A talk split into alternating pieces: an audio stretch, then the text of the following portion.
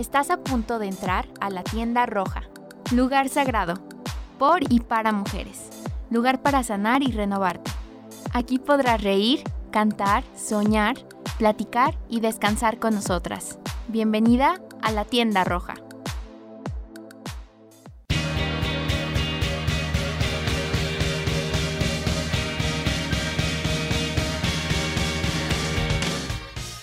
Hola, ¿qué tal? Bienvenidas y bienvenidos a un nuevo episodio de La Tienda Roja. Me presento, yo soy Elam Guevara y estoy en cabina con mis compañeras y amigas Paulina Gómez y Mariana Flores. Y bueno, el día de hoy vamos a hablar acerca de algo que es muy interesante. El día de hoy nos vamos a poner unas gafas moradas y vamos a analizar algunas cosas que seguimos haciendo en la actualidad, pero que en su inicio o hasta la fecha han sido prácticas que se consideran patriarcales, pero que no vemos como tal.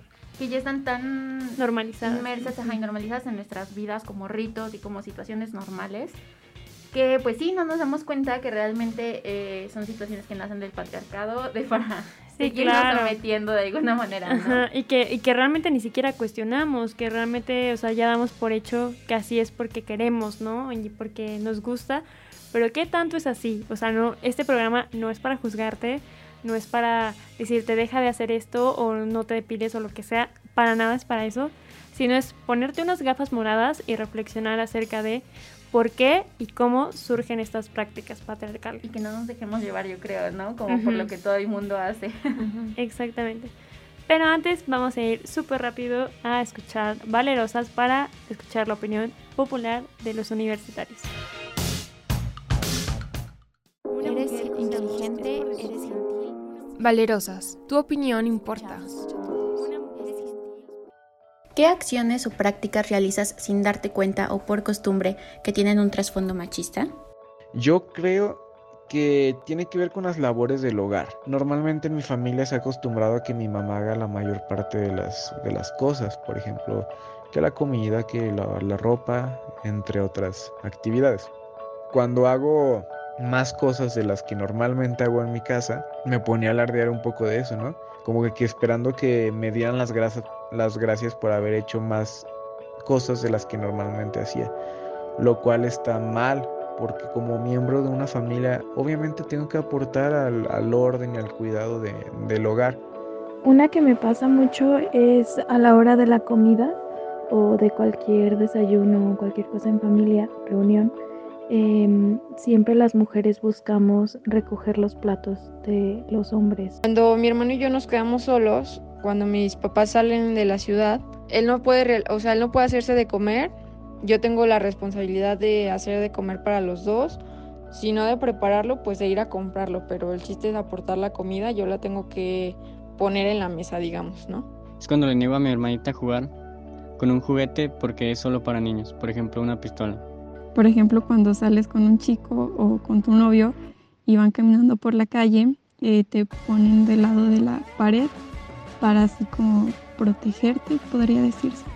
Yo, por ejemplo, tiendo a ser muy servicial con mi novio en específico, de que le hago la comida o le quiero hasta lavar la ropa y demás, porque, o sea, porque lo quiero, pero sé que en el fondo es una actividad que pues hacemos las mujeres y que nos han inculcado toda la vida el servicio, ¿no? O sea, el servicio a otros y en específico a los hombres. Entonces, o sea, lo hago con cariño, pero sé que al hacerlo refuerzo estas costumbres y acciones pues machistas.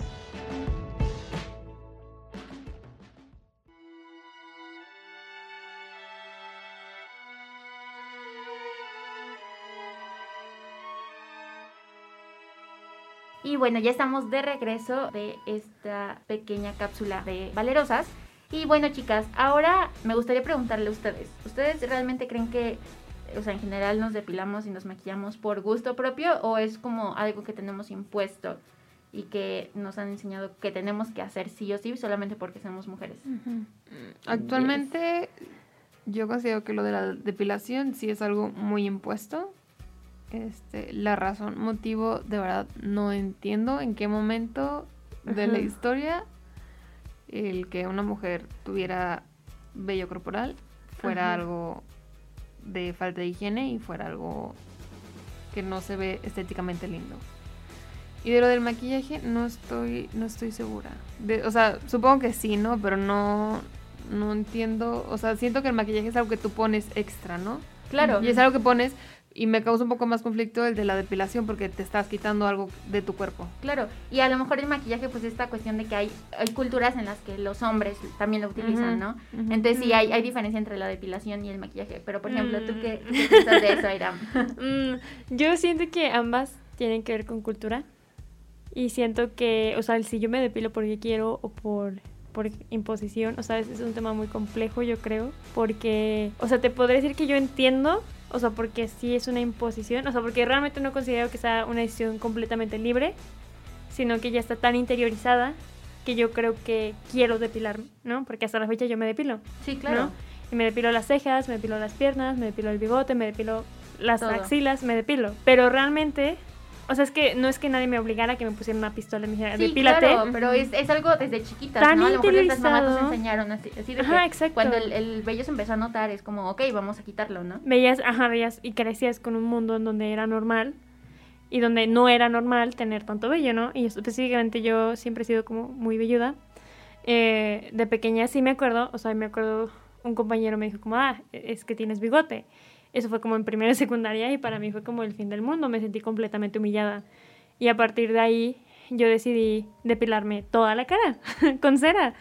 Y iba con mi mamá y le, y le rogaba, o sea, me acuerdo que sí fue un tema en el que yo sí llegué con mi mamá, le dije, es que no me gusta, y no me gustan mis brazos, llenos de pelos, o sea, no, no me gustan, no me siento cómoda.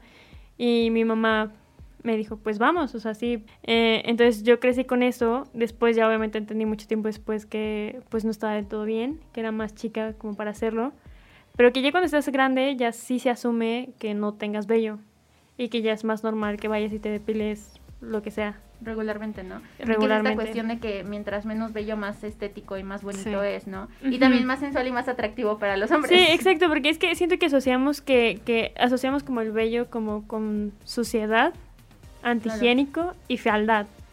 En las mujeres. En las mujeres. Pero eso no nos pasa con los hombres, ¿no? O sea, no, al contrario, es atractivo, es como con las canas, ¿no?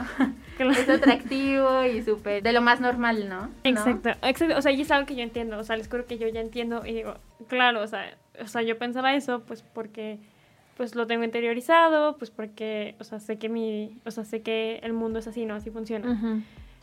Pero yo les puedo decir que yo hasta la fecha lo sigo haciendo y tal vez no es porque quiera. Totalmente. O sea, sí. o sea, sí lo estoy diciendo porque yo lo estoy decidiendo hacer Sí, y porque, al tú final quieres ya y porque comprendí. te gusta al final cómo se ve Claro, más sin vello, ¿no? Claro, pero, o sea, co- o sea, Pero es realmente no lo quiero. viene eso. Ajá, Ajá, ¿de dónde ajá, viene ¿Y por qué ese tengo que hacerlo, no? O sea, al final no lo estás haciendo por ti misma, ¿no? Porque a lo mejor si no tuvieras tú esos este Estigmas, como, estigmas, ajá, ajá. si no te molestaría tener el vello, es más bien por a lo mejor lo que van a decir los demás o por sentirte más segura. Sí, es que o sea, siento que ya llega un momento en el que ya no me importa, o sea, digo, ya, o sea, ya, o sea, tal vez a la Iram de 15 años sí le importaba, pero a la Iram de 22 años ya no tanto, pero aún así sigue decidiendo hacerlo. O sea, es que es muy complicado porque ¿cómo podemos saber que somos libres para ello Ujú. en un mundo donde es algo tan interiorizado y tan normalizado? Y ahí es donde yo me conflictúo. Ahora, con el maquillaje, yo siento que también tiene que ver con algo cultural. Porque yo también, o sea, yo en mi vida. O sea, siento que yo tuve como más acercamiento a la depilación antes, por lo que les digo, yo era muy velluda. Ujú. Pero en cuanto al maquillaje, me maquillé como hasta el último año de prepa, me empecé a maquillar. Y no es realmente porque no quisiera, sino porque realmente en mi familia, mi, mi abuela y mi mamá y mi tía, que son como las tres mujeres más cercanas a mi vida, eh, sí se maquillaban, pero no, no era como su prioridad. Ujú. Y realmente nunca fue su prioridad conmigo ni con mi hermana mayor de enseñarnos a maquillarnos o comprarnos maquillaje y así. Entonces realmente yo también me sentía avergonzada de dos cosas. De irle a preguntar a mi familia, a mi, mamá, a mi abuela, a mi tía, como, oye, maquíllame, oye, cómprame maquillaje o así. Porque pues no estaba como tan normal entre nosotras. Ujú. Pero sí lo veía normal en mis amigas. Que ya todos usaban rímel, que ya todos usaban mm, delineador, base, todo y yo no lo estaba haciendo. Entonces, me acuerdo que sí fue como ya hasta el último año de prepa, que sí veía a todas mis amigas que lo usaban y que yo no lo usaba y que yo dije, yo quiero hacerlo. Ujú. Y fue la primera vez que le dije a mi tía como, oye tía, ¿me comprarías maquillaje? Ujú. Y ya fuimos a comprarlo y todo. Y, y ese fue como mi acercamiento. Pero vuelvo a lo mismo, ¿qué tan libre soy de decidir o no si me maquillo el o no? ¿no? O sea, realmente bueno, podría ser que a lo mejor si en tu salón de clases, en tus compañeras, en tus amigas, si ellas no se hubieran maquillado, a lo mejor tú en, Claro. en ese momento, por lo menos, no te hubieras visto con las ganas de maquillarte. Yo también quiero, ¿no? Ajá, ajá, o sea, siento que sí fue algo como de replicar, como algo tan cotidiano en los demás, que yo dije, eso es cotidiano, ¿no? O sea, y se ven, o sea, y se ven más bonitas mis, mis amigas, ¿no? Se ven más bonitas mis... No porque no fueran bonitas, sino porque pues se les veían los ojos más grandes, porque se les veían los labios bonitos, o sea, cosas así. Y tal vez yo quería experimentar eso también.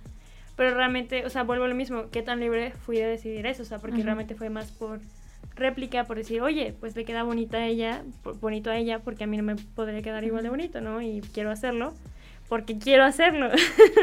y es ahí donde vuelvo a este dilema, o sea, sí quise hacerlo yo, o sea, yo fui la que tomó la decisión, pero siento que no es una decisión completamente libre porque depende de la cultura y el contexto en el que Sí. yo me estaba desarrollando. Concuerdo contigo. Este, para mí lo de el tema de la depilación fue diferente porque, por ejemplo, las axilas sí fue cuando empezó a salir. Eso a mí me, me causa y me sigue causando mucho conflicto. O sea, no tengo problema con nada más. O sea, pero ver este vellos en las axilas me da me da algo. O sea, me da algo en mí y si lo veo en alguien más, de verdad es, o sea, evito muchísimo mi mirada ahí porque si lo veo me da me da un algo. No importa quién sea, yo prefiero no, a mí no me gusta. Pero de las piernas, me acuerdo que igual en la secundaria todas mis compañeras ya como ya se ya se rasuraban, que no sé qué, y le decía a mi mamá, yo también quiero, mi mamá, no, no, no, no, no, y mi mamá siempre fue no, no, no, no, no, hasta que participé en un certamen de la prepa y me iban a hacer una sesión de fotos y mi mamá fue como, te tienes que rasurar las piernas. Entonces fue raro, o sea, fue como de que, ¿por qué todo el tiempo no? Pero para esto, que tiene que ver mucho con, con la... Pues fue un certamen de belleza, este, para esto sí. ¿Por qué, por qué no? Porque siempre me dijiste que no y porque mi... Ella sí era como, no te, no te doy permiso, y no te doy permiso, y no te doy permiso, y no lo hagas, no te estoy dando permiso. Y de repente fue como, sí, córrele, córrele, no salgas en las fotos así. No quiero que, no quiero este, que las fotos estén así. Fue raro. O sea, fue como, no, y ahora sí. Ujú. Y fue la primera vez. Y, y creo que en general con, con mis piernas no tengo un conflicto. Es raro. Ujú. Porque si los, en ese momento los tengo, o sea, tengo. Y los tengo desde hace ya un buen rato. Y no me causa conflicto. Pero cuando los depilo, digo, ay, qué bonito. Es, es, es rarísimo porque de verdad no me causa conflicto y me pongo shorts y si se ven, pues se ven, ahí están, ¿no? Pues crecen, yo qué voy a hacer. Pero el día que los quito, este, digo, ay, qué bonito. Y, me, y es como que me voy a poner esto porque me depilé. Me voy a poner este vestido porque me depilé. Me voy a poner este short. No sé, es raro. Es muy raro porque no es como que me evite de ponerlos si, lo, si no estoy depilada. No Totalmente. sé, es, es, es complicado. Yo creo que sí, o sea, esta cuestión de la depilación, pues sí es una cuestión estética, ¿no? Y totalmente impuesta, ¿no? O sea, porque Sí. es, es hacia nosotras, pero hacia los hombres no. Ujú. En, ca- en el caso del maquillaje, siento que es esta cuestión, lo hablamos en algún episodio, este, de la cuestión de arreglarse. O sea, me acuerdo mucho así de, no sé, en presentaciones de prepa, por ejemplo, de que, ay, es formal, se tienen que venir arregladas. Entonces ahora sí todas nos peinábamos y nos maquillábamos, ¿no? Nos maquillábamos más de lo normal, ¿no? Como para vernos más formales. Cuando realmente, o sea, yo creo que la formalidad va más allá si traes la cara lavada o la traes, o la traes maquillada, ¿no? O sea, y que es una decisión totalmente personal y que no porque traigas más o menos maquillaje te ves Menos formal. Ajá, o más bonita o, más menos formal. bonita, ¿no? O sea, yo creo que es algo que, Uy, sí. que cada quien usa como para sentirse bien consigo Ujú. misma, pero normalmente es para complacer a los demás, no complacernos Claro. a nosotras O sea, mismas. el, el simple hecho de que digas arreglarse, o sea, que ya también lo vimos en el episodio, no hay nada que arreglar. Ajá, no sí, está bien no, no está decirlo. rota, nada, nada, Ajá. nada. Y esta Eh, cuestión de, del maquillaje, que sí. sea ok, porque a ti te gusta, pero no que por Ujú. eso, porque le vas a gustar más a alguien o porque te vas a ver más bonita para alguien más. Y fíjate, en ese, en ese, tema- ese tema de maquillaje yo tenía una amiga, eh, rápidamente, tenía una amiga que, que me acuerdo mucho porque íbamos en secundaria juntas y una vez me fui con ella, sus papás tenían como negocio y fui con ellas y su papá la vio sin maquillaje y le dijo como de, ¿qué haces así sin maquillaje? Vete, o sea, vete a maquillar y vuelves porque así no puedes estar aquí. Y yo me quedé como de, wow, o sea, O sea, Rayos. o sea, qué tan fuerte debe ser ese mensaje para una niña de 13 años, 15 años. ¿no? Eh, en el que te diga algo así tu familia, ¿no? Y siento que, o sea, siento que es un tema raro porque yo también, por ejemplo, les digo, yo, yo nunca me maquillaba, pero cuando me empecé a maquillar ya en prepa, que empecé a usar em, Rímel. rímel, eh, o sea, me fijaba que cuando me iba así sin nada de maquillaje, sin rímel, mis compañeros me decían, ¿estás enferma, Ira? Claro, o sin delineador, no. Mi mamá siempre lo ha dicho así de, me tengo que delinear porque si no la gente piensa que estoy Que sí, enferma. exacto, Sí. exacto, exacto. Entonces sí, o sea, o sea, sí, sí te mueve, o sea, es algo que a los 16, 15, 17 años te mueve y dices como, mejor me maquillo, ¿no? Porque, porque si no parezco enferma, porque si no parezco, no sé, zombie, lo que sea, pero, pero ahí son, y a mí me conflictúa mucho en ese tema de feminismo cuando chicas me dicen, yo me, yo me depilo porque quiero. Es como es que, dude, no te, no te estás depilando porque quieres. O sea, por más que, que ya sepas como el contexto patriarcal, no creo que nos sigamos depilando porque queremos, sino porque ya está tan normalizado que, que lo vemos. Y o es sea, un hay- hábito en es, ajá, es como un chip en nuestro cerebro que nos vemos con las piernas depiladas y dices, wow, qué bonito, ¿no? Como dice Ujú. Paulina. O sea, y ahí es donde me conflictúa mucho cuando me dicen, como, ah, es que yo soy libre de, de decidirlo. Es como, es que, ¿cómo puedes ser libre? Cuando tu contexto te, Exa- te está marcó, definiendo y te te está- llevó a ese camino. Igual, Te igual con el maquillaje, ¿no? Como dices. ¿no? Si realmente te estás maquillando por ti, porque tú le estás decidiendo, o lo estás haciendo como para agradar a los demás y porque te dicen que te tienes que maquillar porque eres mujer y las mujeres se maquillan, ¿no? ¿Sabes qué? Otra cosa con el maquillaje, que es lo que iba a mencionar, por ejemplo, ahorita con el, con el ejemplo que tuviste que el papá dijo como, ¿por qué haces aquí? Maquíllate. También está este otro, ay, esta otra parte que es como, no se maquillen tanto. Sí. A los hombres nos gustan las mujeres Maquilladas, naturales. pero naturales. Naturales. Maquilladas, pero naturales. No te o sea, ¿tú gustan crees que los labios rosas o rojos son naturales? No te gustan naturales, porque si fueran naturales, o sea, luego vas natural y te dicen, ¿estás enferma? Ah, sí, Sí, totalmente. es muy, es muy raro. Y, sí, o sea, yo creo que es esta cuestión de cuestionar si realmente lo estamos haciendo por nosotras mismas o lo estamos haciendo como para agradar y para encajar y para sí, para eh, para entrar a lo que los más dicen Sí. y para estar. Ahorita, ahorita sí siento que ya estamos entrando como a ese punto en el que ya podemos, o sea, exacto, o sea, que dicen como de, ay, ay, ay, ay, no, o sea, ese tipo de como comentario de tu amigo que sea, ay, ¿con quién vas, no? Como, ¿por qué te arreglaste tanto? ¿A quién vas a ver? me arreglé por mí, Es no tengo que ver a nadie. Estoy así por mí y, y porque quiero verme bonita y todo eso, ¿no? Que ahí sí como, o sea, no sé, siento que ya vamos más para ese camino. Sí. Que antes sí era como, me tengo que arreglar. Pero- Porque voy a ver a alguien, ¿no? Sí. y porque Sí. le tengo que agradar a ese Y alguien. no hay nada que arreglar y no tengo que darle, o sea, eso siento que ya lo estamos viendo con las nuevas generaciones, no le tengo que dar gusto a nadie más que a mí. Y si a ti no te gusta mi outfit, Es asunto tuyo. Ajá. Sabes que también cuando empezó este lo del confinamiento y que muchas este mujeres siguieron maquillándose para estar en su casa, fue cuando es como, Sí. o sea, de verdad lo estoy haciendo por mí, porque no voy a ver a nadie, no voy a salir, no tengo que presentarme en ningún lado, nada, lo estoy haciendo por mí, porque voy a estar sola en la casa. Entonces, ¿quién me va a ver? Nadie. Igual lo estoy haciendo.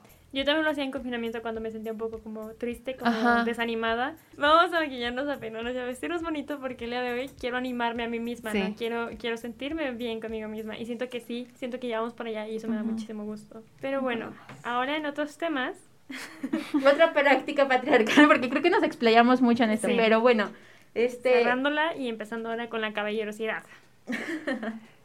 que esta trae mucha polémica. Bueno, para empezar, el ser caballero de la Edad Media era de que el hombre con armadura y muy servicial y bla, bla, bla. Pero en la actualidad, el ser caballero tiene una, una este, definición de ser amable o tener comportamientos de este, extrema amabilidad hacia de- la mujer. Cuando, hacia la cuando mujer. es, cuando Claro. es alguien a quien le importas. ok, Hacia la, y aquí, aquí está el punto clave, siento yo, es hacia la mujer. hacia la mujer. O sea, porque no estamos diciendo que ser amable sea algo malo. ¿no? Sí, no. Hacia la mujer y, y en la que normalmente hay un interés romántico o sexual. Por lo general, exactamente. Y aquí es donde entramos en la duda. O sea, ser caballerosidad. O sea, No debería ser con todos y no nada más con la mujer específicamente. Sí. igual, siento que aquí también ya lo estamos viendo. O sea, ya en las nuevas generaciones ya se está como quitando eso. Pero aún, o sea, a la fecha, con amigos hombres que tengo, es como ese conflicto, ¿no? Es como de. Entonces soy caballero o no. no. Pero es que, a ver, este, si a, si a ti en tu casa te enseñaron que este, vas a ser amable, si vas a, si invitaste a X persona a salir, pues eres atento, ¿no? Como de que le abres la puerta, pues es un gesto de, de buenos modales y es, y es un gesto de, de atención y es un detalle, pero tras de- ese detalle, o sea, lo haces porque lo quieres hacer, no porque esperes algo a cambio. Claro. O sea, no voy, no voy a invitar a salir a alguien, no le voy a abrir las- la puerta, no le voy a dejar pasar, no voy a ser súper atento y súper este, amable con esa persona solamente para llegar a un fin, Sí. este, o para pedirle algo a cambio. O pagar la cuenta, ¿no? o sea, de que, sí. que ello también creo que tiene que ver con el poder, de que el hombre tiene que demostrar que él es el, el económicamente poderoso y, ¿no? y que él es el que le da a la mujer, ¿no? El que provee. El que provee, exactamente. Pero es esta, cu- o sea, sigue siendo esta cuestión, ¿no? Normalmente es, ok, te pago porque tengo un interés y porque, o sea, quiero sacar algo de ahí, ¿no? Ok, ahora yo tengo otra pregunta. Porque, o sea, siento que, que en, en teoría todas estamos como muy de acuerdo como en eso, ¿no? Ujú. Pero luego tengo amigas que incluso se, se llaman feministas y me dicen, o sea, y me han, o sea, me ha preguntado un- a una amiga que la quiero y la, la adoro muchísimo, que es Dulce, que ella apenas hace como un año empezó a entrar como a ese mundo del feminismo y así, sí, sí, como era, a mí me gusta que los hombres sean caballeros conmigo. Ujú. Eso me hace menos feminista. Está mal que yo quiera que un chico si me invita a salir me invite una coca, que me invite un Ujú. café. O que me abra la puerta del coche, Ajá. o, ok. Es que siento que si ahorita en este, bueno, en este tema de ser caballeros, si nos metemos a quién paga qué, nos vamos a reducir a eso, o sea, porque a lo mejor, este, Yo bueno, creo y eso quien y es- pueda y quien quiere Sí, sí, sí. invitar, ¿no? Sí, y sí, si sí. una vez quiere ser uno y si una vez quiere ser otro, o mitad y mitad, o sea, está perfecto. Yo creo que es algo con lo que los dos se sientan cómodos, ¿no? Sí. Pero que no sea como algo impuesto o algo que estés esperando que pase, porque así tiene que ser. Porque también, a mí también se me hace una grosería que vas a, como te están invitando a salir y tú esperas, bueno, te, paguen te todo, invita- ajá, te está invitando a salir una persona que tú sabes te está, tiene un interés romántico, se me hace a mí muy, muy grosero, o bueno, yo lo siento así, el llegar y esperar a que me pague Ujú. todo. claro que sí. De verdad, o sea, yo no me siento cómoda, a mí no me educaron de esa manera. No sé si mm, que comparto este lo mismo con otras personas, por ejemplo, con tu Ajá. amiga que, es- que está en conflicto, que a lo mejor le enseño como que te paguen, déjate, o sea, que te que te enseñe todo todo lo bonito, todo, no sé, de verdad Pues mira, no, no sé. completamente estoy de acuerdo contigo y siento que yo también, o sea, siento que yo me siento incómoda Sí. a si mi novio paga todo. Eh, sí me gusta. Incluso en este momento, o sea, incluso en este momento es novios, como- ¿no? sí, es como no, pero, no quiero que pero, me pagues la pero siento que sí, o sea, siento que en México, o sea, en nuestro contexto como tal, sí, o sea, sí, es- sí estamos como muy ad hoc a que, por ejemplo, si es la primera cita, el chico tiene que pagar. O sea, y, y siento que lo también, o sea, vuelvo a lo mismo, lo tenemos como tan interiorizado que tal vez ni siquiera la chica es que, o sea, no lleve su dinero y que asuma que él vaya a pagar, pero sí lo espera. Sí.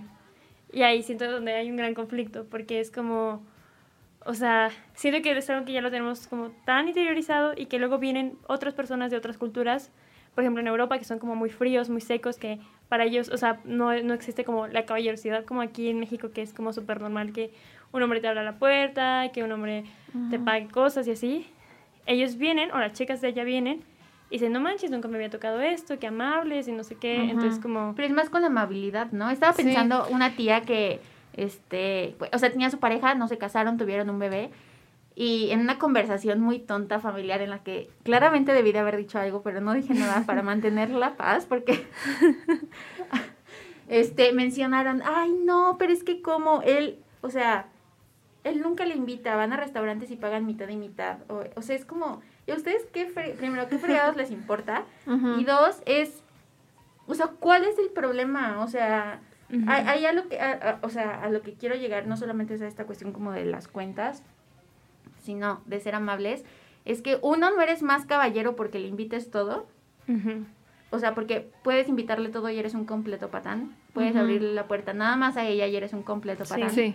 Y dos, es, yo creo que más bien la caballerosidad va, ok, es amable conmigo, pero también es amable con todos, no Sí. solamente es conmigo, ¿no? Entonces es pensarlo más allá, o sea, no es como Sí. que na- nada más porque haga ciertas acciones con cierta persona significa que es un caballero, más bien un caballero a lo mejor es esta cuestión de que sí, o sea, es amable, pero es amable con todos, conmigo, con su mamá, con su papá, con su hermano, con sus primos, amigos, lo que sea, ¿no? Con un desconocido. Exacto, con un desconocido, exactamente. Y que así como es amable contigo, este, empático, servicial, lo que sea, no, no, no, no se limita solamente a esa relación amorosa, eh, Ujú. este, ¿no? Es Sí. interés romántico. Ajá, sexual. exactamente. Estoy de acuerdo. O sea, siento que sí está como la diferencia, ¿no? Entre si solamente lo eres conmigo porque buscas algo Ujú. conmigo, o si estás siendo amable y le abres, por ejemplo, la puerta también, o sea, a un señor, ¿no? Y le abres Ujú. como. Siento que, siento que ahí es más una cuestión de, de modales, Sí. que siento que todos deberíamos tener modales. Pues, continúa, o sea, y continúa. siento, siento que aquí en México, o sea, sí, sí permanece como en, en la connotación como machista, porque, o sea, hay, hay hombres, por ejemplo, no sé, me ha tocado que, por ejemplo, en el camión, yo si veo a una mujer embarazada, yo me muevo, ¿no? Porque Ujú. digo, es para ella. Y si tú te levantas, tú eres una persona amable, Amable. simplemente. Pero si el Exacto. hombre lo hace, es un caballero, no manches, súper Sí. lindo, Sí, sí, sí. se levantó. Es como el, Claro, el mínimo moral. indispensable de la decencia humana en mujeres es, Ujú. es como normal, pero si un hombre lo hace es como, wow. Sí, claro, es algo de felicitarse. Wow, ¿no? es como, no Pero- puede ser Sí. que seas tan caballero. Pero también siento que, por ejemplo, o sea, está como la otra parte de los hombres en los que, por ejemplo, por ejemplo, un señor adulto, ¿no? Le das tu asiento y, se ofenden, ¿no? Porque, o sea, o, o al contrario, que ellos están grandes y te ofrecen a ti el asiento. Es como, señor, o sea, usted siéntese mejor, ¿no? Sí. Y siento que ahí también yo me conflictúo un poco y también me conflictúo cuando hay señoras que no les dejan su asiento y se enojan. Y empiezan como, no, es que ya no hay caballeros, es que ya no, no sé qué. O sea, siento que ahorita en México estamos como 50-50, quiero creer. ¿No? No, No sé, creo. no creo. Otra vez No son- sé, no o sea, no sé, es que siento que las nuevas generaciones ya, ya estamos como más... Yo creo que el caballerismo en México va dentro de muchos actos machistas. Sí, muy Sí. machistas. Porque, por ejemplo, lo de las cuentas o lo de que el, el hombre te habla, te abra la puerta, ¿no? Es como, porque es mi mujer, porque es mía, Sí. porque yo le pago, porque yo le abro la puerta, porque es mi propiedad, ¿no? Cuando no es un acto de amabilidad. Yo creo que deberíamos de cambiar esto de caballero por, Amable. Amabilidad. ajá, por amable. Por educación. Exactamente, por ah, eh, ajá, en vez de decirle a, la- a los hombres como, ay, qué caballero, decirle, ay, qué amable. Ajá, Ajá. O, o qué, Qué educado, lindo, ¿no? qué Sí, educado. gracias. Ujú. Y sí, claro que son cosas de agradecerse, pero no porque lo hagas nomás por una persona, sino porque lo haces con todo el mundo.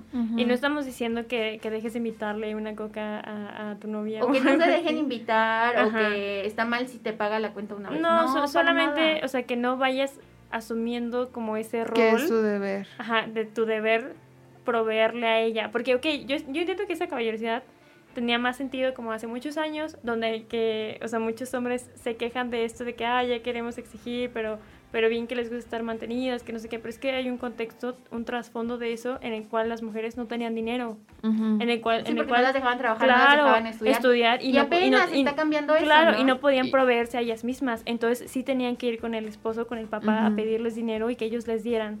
Y siento que, pues eso obviamente se está cambiando con los, los años, pero eso no tiene ni 100 años. O sea, de verdad, o sea, no, eso... no le tocó ni a sea- nuestras abuelitas. ¿A cuántas no las dejaron trabajar por, por estar cuidando a la familia? Claro, ¿no? o sea, siento que, que a veces se nos olvida eso, y a muchos hombres se les olvida eso, y por eso se, o sea, se me hace como súper ilógico que se quejen de, de estas cosas como de, dude, sí, o sea, pero es que eso antes era por esto, por esto y por eso, o sea, tiene una justificación, ¿no?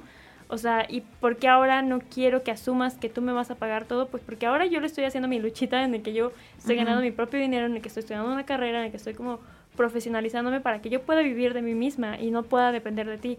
Pero en muchos, tra- en muchas culturas, contextos, trasfondos, muchas mujeres siguen dependiendo de, Sí. de los hombres.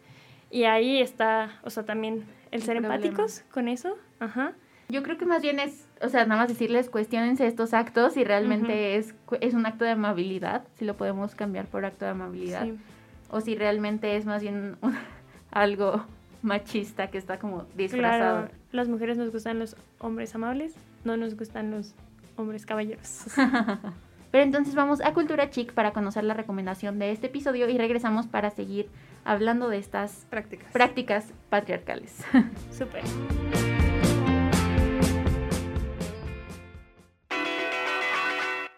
Cultura chic. De mujer a mujer. Feminazi, término despectivo que se refiere a la feminista defensora de sus ideas, extremista e intransigente.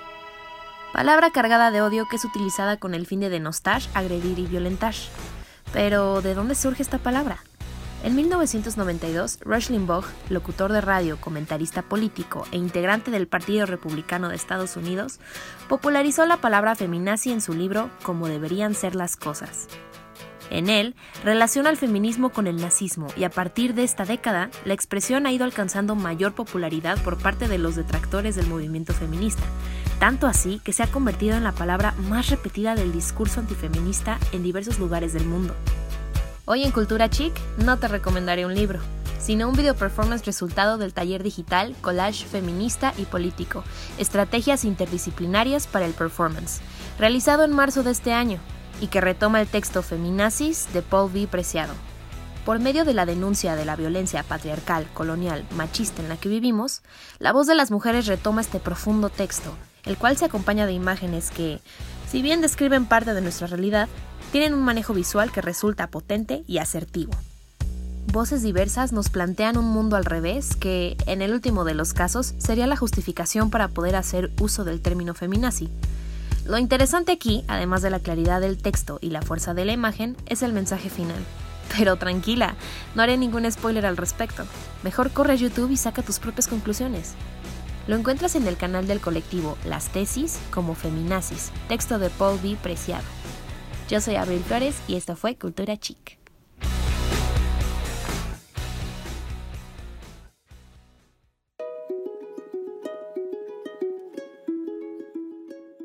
Y bueno, estamos de regreso. Eh, para esta segunda mitad del programa nos gustaría hablar de dos prácticas que creo que podrían considerarse un poco polémicas, sobre todo porque llegué a ver como TikToks donde la gente contestaba a cuando señalan que son prácticas patriarcales y la gente se enojaba y se frustraba y decía, imagínate estar tan amargada y imagínate estar tan a la defensiva siempre que consideres una de las cosas más bonitas un acto patriarcal, ¿no? Y siento que ese no es el punto, sino el punto es reflexionar, cuestionar y verlo con gafas moradas y preguntarnos de dónde surge esto y, o sea, y lo macabro y lo patriarcal que tienen. No porque no queramos disfrutar, no porque no queramos que la gente haga estas estas cosas, sino simplemente por reflexionarlo. Y vamos a empezar con los 15 años. Los 15 años son una fiesta aquí en México muy importante para todo adolescente de 15 años, ¿no? Cuando va a cumplir 15 años, eh, en, o sea, en el contexto histórico era este momento en el que una niña se convertía de niña a mujer. Una mujer, ¿no? Ajá, y, todo y toda la fiesta de 15 años, o sea, y la celebración tan grande, ¿no? Y, la, familiar y tiene realmente una carga patriarcal que, que vuelvo a lo mismo, no quiero como que nos sintamos mal por tener o por querer tener una fiesta de 15 años o porque tuvimos una fiesta de 15 años, sino simplemente como ver un poco como ese trasfondo. En primer lugar, tenemos eh, el hecho de que, ajá, sea como justo a los 15 años porque va a pasar de niña a mujer y me acuerdo, o sea, tienen como esta práctica de, de que te entregan tu último juguete, ¿no? la última muñeca. La última muñeca. Te cambian el, los zapatos, de Converse a tacones. O sea, es la primera vez que las niñas se maquillan formalmente, ¿no? Como con mucho maquillaje. Usas una tiara y te sientes una princesa. Y es tu papá, básicamente, presentándote a la sociedad de que ya es una mujer y te puedes casar.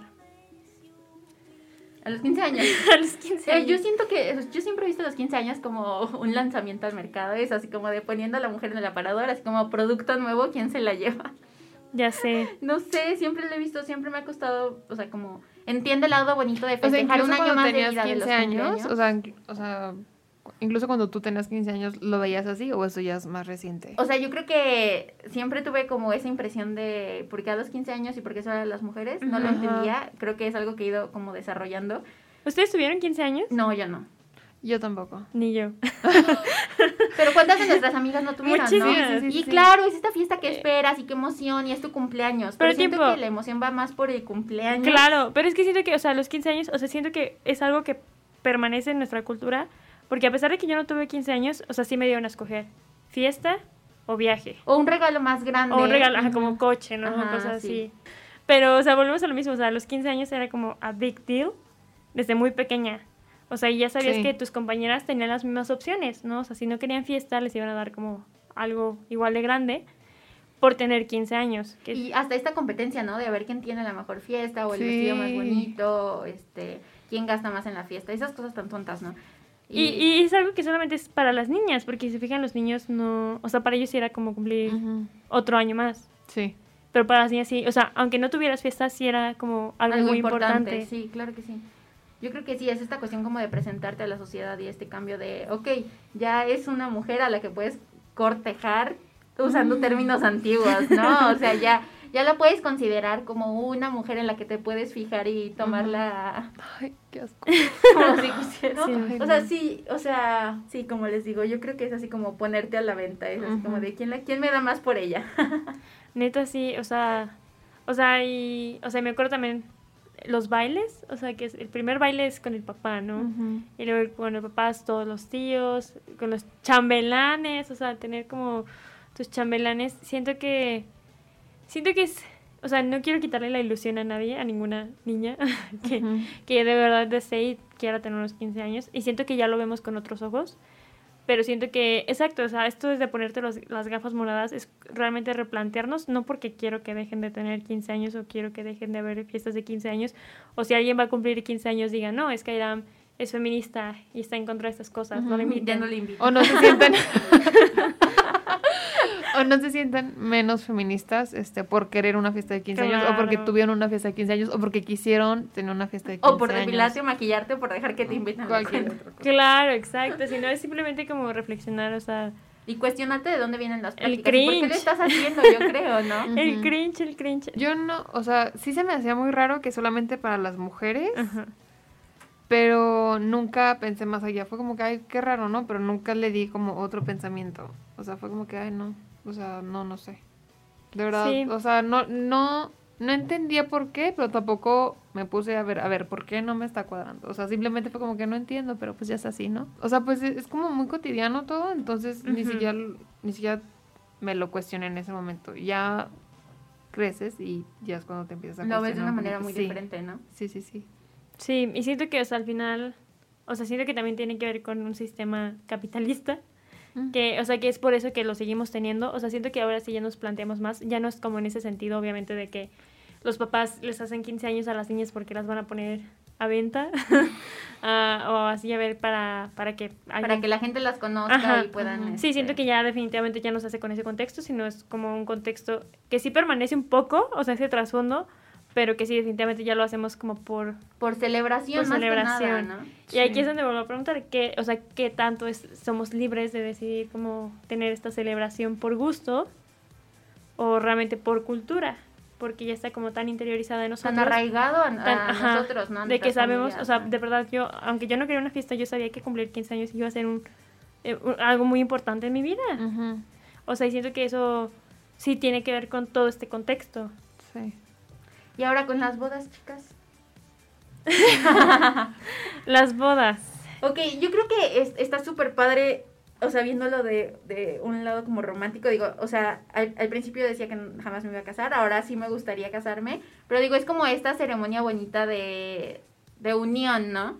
Claro, Pero- volvemos a lo mismo, ya se cambió la connotación. Ajá, ¿no? la- O el sea, significado, ¿no? Pero como antes la boda, o sea, era ir a pedirle la mano al papá. Me puedo casar con su hija porque si su papá no da permiso, entonces no se puede, ¿no?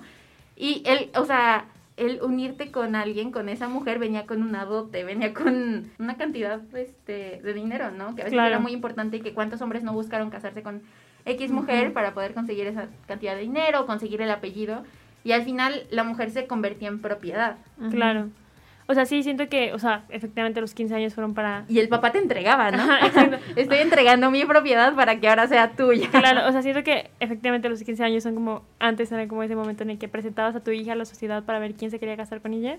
Y la boda ya es la ceremonia de cierre de contrato. Sí, exactamente, sí. Ah, en el que el papá efectivamente entrega al novio como que pasa a ser mi propiedad a ser tu propiedad y porque efectivamente antes así pasaba pasaba de o sea del papá o sea me acuerdo y para esto hay un libro de Jane Austen que lo que lo explica en el que en Orgullo y Prejuicio hablan de eso no en el que el que y en Mujercitas también hablan de eso Sí. de que yo como mujer no tengo forma de, de tener dinero no yo no o sea y Ni de aunque heredar, ajá, ni y de- aunque exacto no puedo heredar no puedo no puedo tener mi propio dinero y o sea y si tengo dinero pertenece a mi papá y en el momento en el que yo me case Va a pertenecer. va a pertenecer a mi marido no no hay forma en la que yo pueda ganar dinero y efectivamente la boda era como esa transacción en el que el dinero de que heredaba el papá se lo daba al esposo y así sucesivamente. Entonces siento que vi un TikTok también donde explican esto a la perfección de cómo es una práctica patriarcal, o sea, el hecho como de esto. Y también quiero yo hacer aquí una, una pequeña explicación de cómo el, el, que algo sea patriarcal no, no significa que solamente afecta a las mujeres sino también afecta a los hombres. Y siento que hay como una confusión, porque mucha gente dice como, ay, ¿cómo va a ser algo patriarcal las bodas? Si la que sale más beneficiada es la mujer, si la que sale, o sea, si la que le cuesta, si al que le cuesta una millonada es al hombre, si al que trabaja duro y muy por mucho tiempo para comprar un anillo es al hombre, ¿cómo va a ser algo patriarcal así? Y aquí es donde yo siempre he tratado de abogar que el patriarcado afecta a hombres y a mujeres. O sea, y es patriarcal por este contexto de, o sea, de siglos en el cual el hombre era el que tenía que proveer. proveerle a la mujer y donde la mujer era la, la, que dependía del hombre.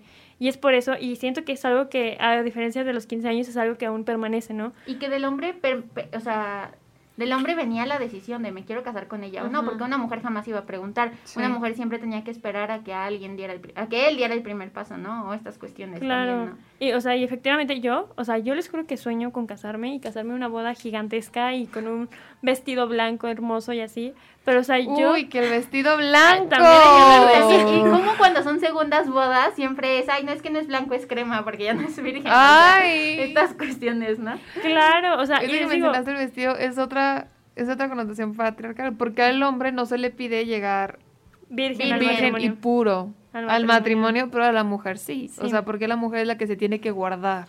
Exacto, o sea, y así, o sea, o sea, volvemos al mismo, o sea, el, hecho de que tu papá, que el novio le tenga que pedir el permiso al papá. La mano, la mano al papá. Ni siquiera, ya ni siquiera al papá, ya es la mamá. Al papá. Al papá. Que, o sea, que el papá entregue a la novia al altar, en el altar. Porque entonces ahí nos damos cuenta que la mamá tampoco importa y tampoco tiene decisión, ni voz, ni voto. Y que el vestido sea blanco porque representa la virginidad, ¿no?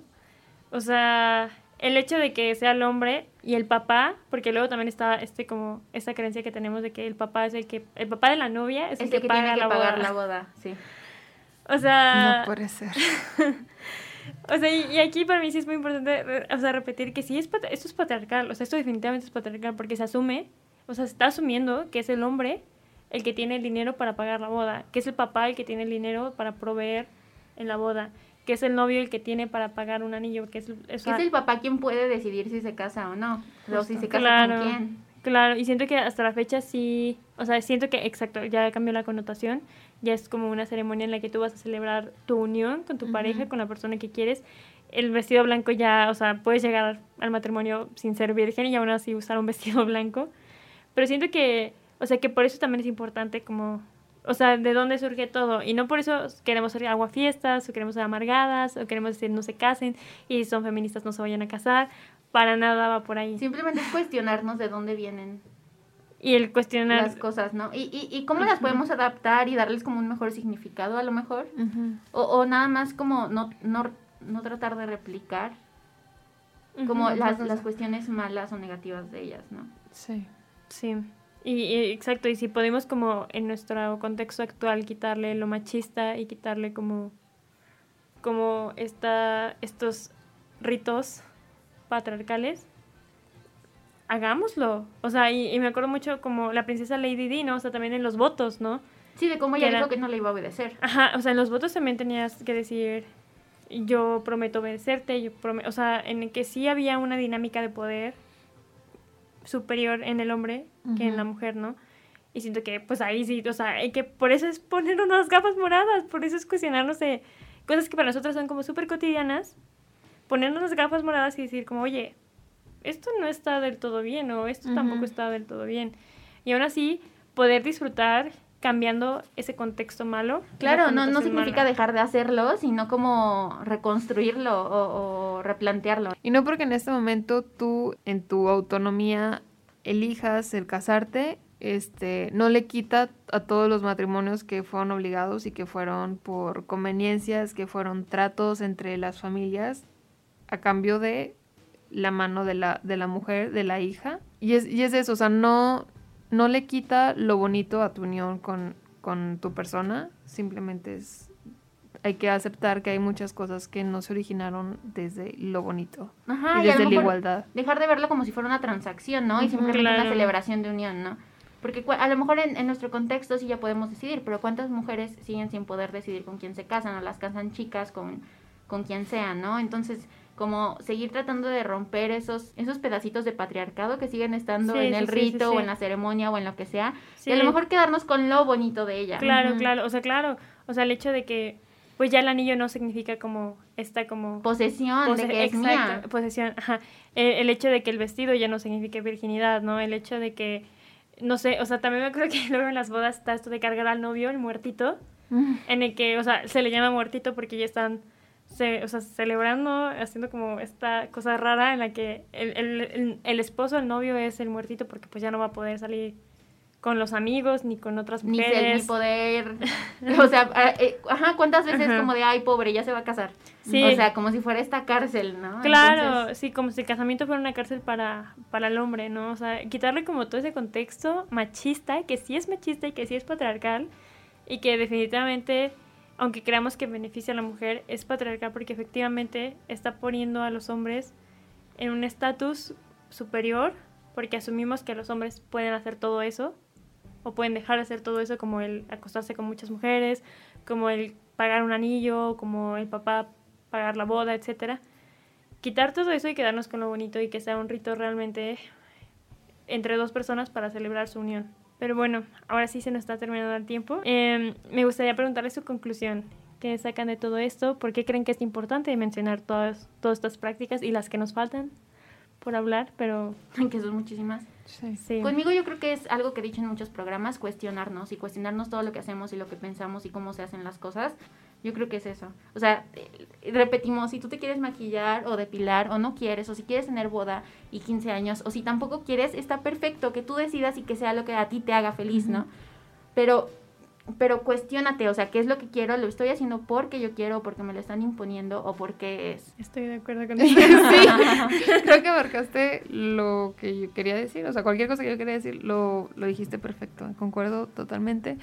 También considero que es una manera de, de autoconocimiento, o sea, el primer punto que tocamos del, ma- eh, del maquillarnos y de depilarnos es, es conocer a ti qué es lo que te gusta, ¿no? Y es muy personal y luego hablamos del tema de la caballerosidad y es qué espero o cómo quiero ser tratada, pero también es como con qué tipo de persona quiero estar, que solamente me trate bien a mí, con un interés, o simplemente quiero estar con una persona que, que es muy buena persona y que en esas buenas personas tiene gestos que a mí me gustan.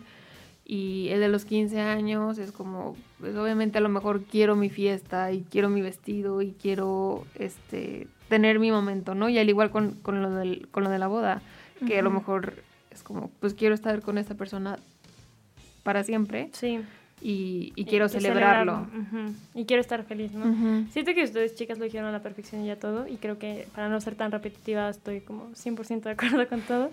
Em, y pues sí, o sea, siento que agregaría lo único es que es importante como pensar en todo esto y reflexionar en todo esto. Porque siento que una vez que lo pensamos y lo reflexionamos y lo analizamos más a fondo, Comenzamos a actuar diferente. Sí, ¿no? o sea, nuestra Ujú. mente siento que se abre un poco más, crece un poco más y nunca vuelve a ser la misma. Y siento que eso es muy importante para avanzar y para evolucionar y para ser mejores personas y mejores seres humanos. Entonces siento que, que por eso para mí es muy importante de repente ponerme las gafas moradas para ver cosas que tal vez yo en mi vida diaria, en mi vida cotidiana creía normales o que yo hacía por querer, por ser libre, pero realmente no. y ahí es donde te cae un balde de agua fría en la realidad y te das cuenta de que, oye, esto no estaba tan bien del todo, oye, Ujú. esto está un poco raro. O no es lo que yo pensaba, ¿no? Ajá. Y eso está completamente bien porque eso nos va a ayudar a ser mejores y a evolucionar. Pero bueno, ahora sí. Y a crecer. Y a crecer, definitivamente a crecer. Pero bueno, ahora sí se nos está acabando el tiempo.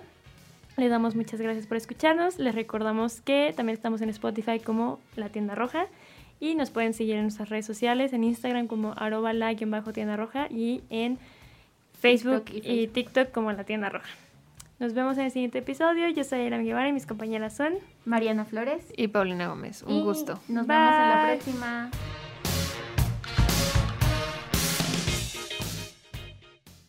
Te esperamos en la siguiente edición de La Tienda Roja. Hasta la próxima.